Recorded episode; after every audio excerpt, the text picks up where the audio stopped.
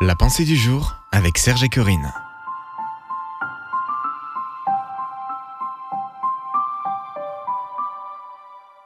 Méditer sa parole jour et nuit, une pensée de Kate Butler. Il te suffira d'être courageux et fort et d'observer entièrement la loi que mon serviteur Moïse t'a transmise. Ne t'en écarte jamais, et ainsi tu réussiras dans tout ce que tu entreprendras. Répète sans cesse les enseignements du livre de la loi et médite-les jour et nuit, de façon à observer tout ce qu'il y est écrit. Alors tu mèneras à bien tes projets et ils réussiront. Josué 1, versets 7 et 8.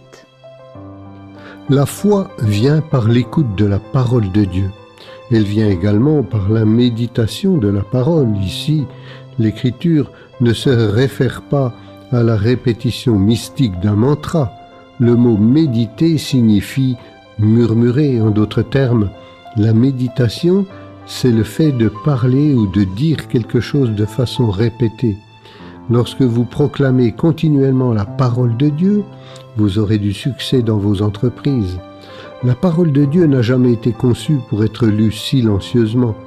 La tradition d'imposer le silence aux croyants est née lorsque la Bible a été retirée des lieux publics pour être enfermée dans des monastères pendant près de mille ans.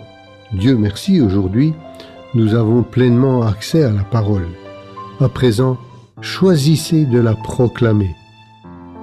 Une action pour aujourd'hui. Choisissez un passage de l'Écriture sur lequel vous allez méditer aujourd'hui. Proclamez cette parole sur votre vie alors que vous vous préparez à vous rendre au travail, alors que vous êtes en route vers votre bureau ou que vous prenez soin de votre maison. Philippiens 4, 13 est un excellent verset à méditer. Je peux faire face à toutes les difficultés grâce au Christ qui m'en donne la force. Vous pouvez retrouver cette pensée sur www.topchrétien.com. Retrouvez la pensée du jour sur www.topchrétien.com.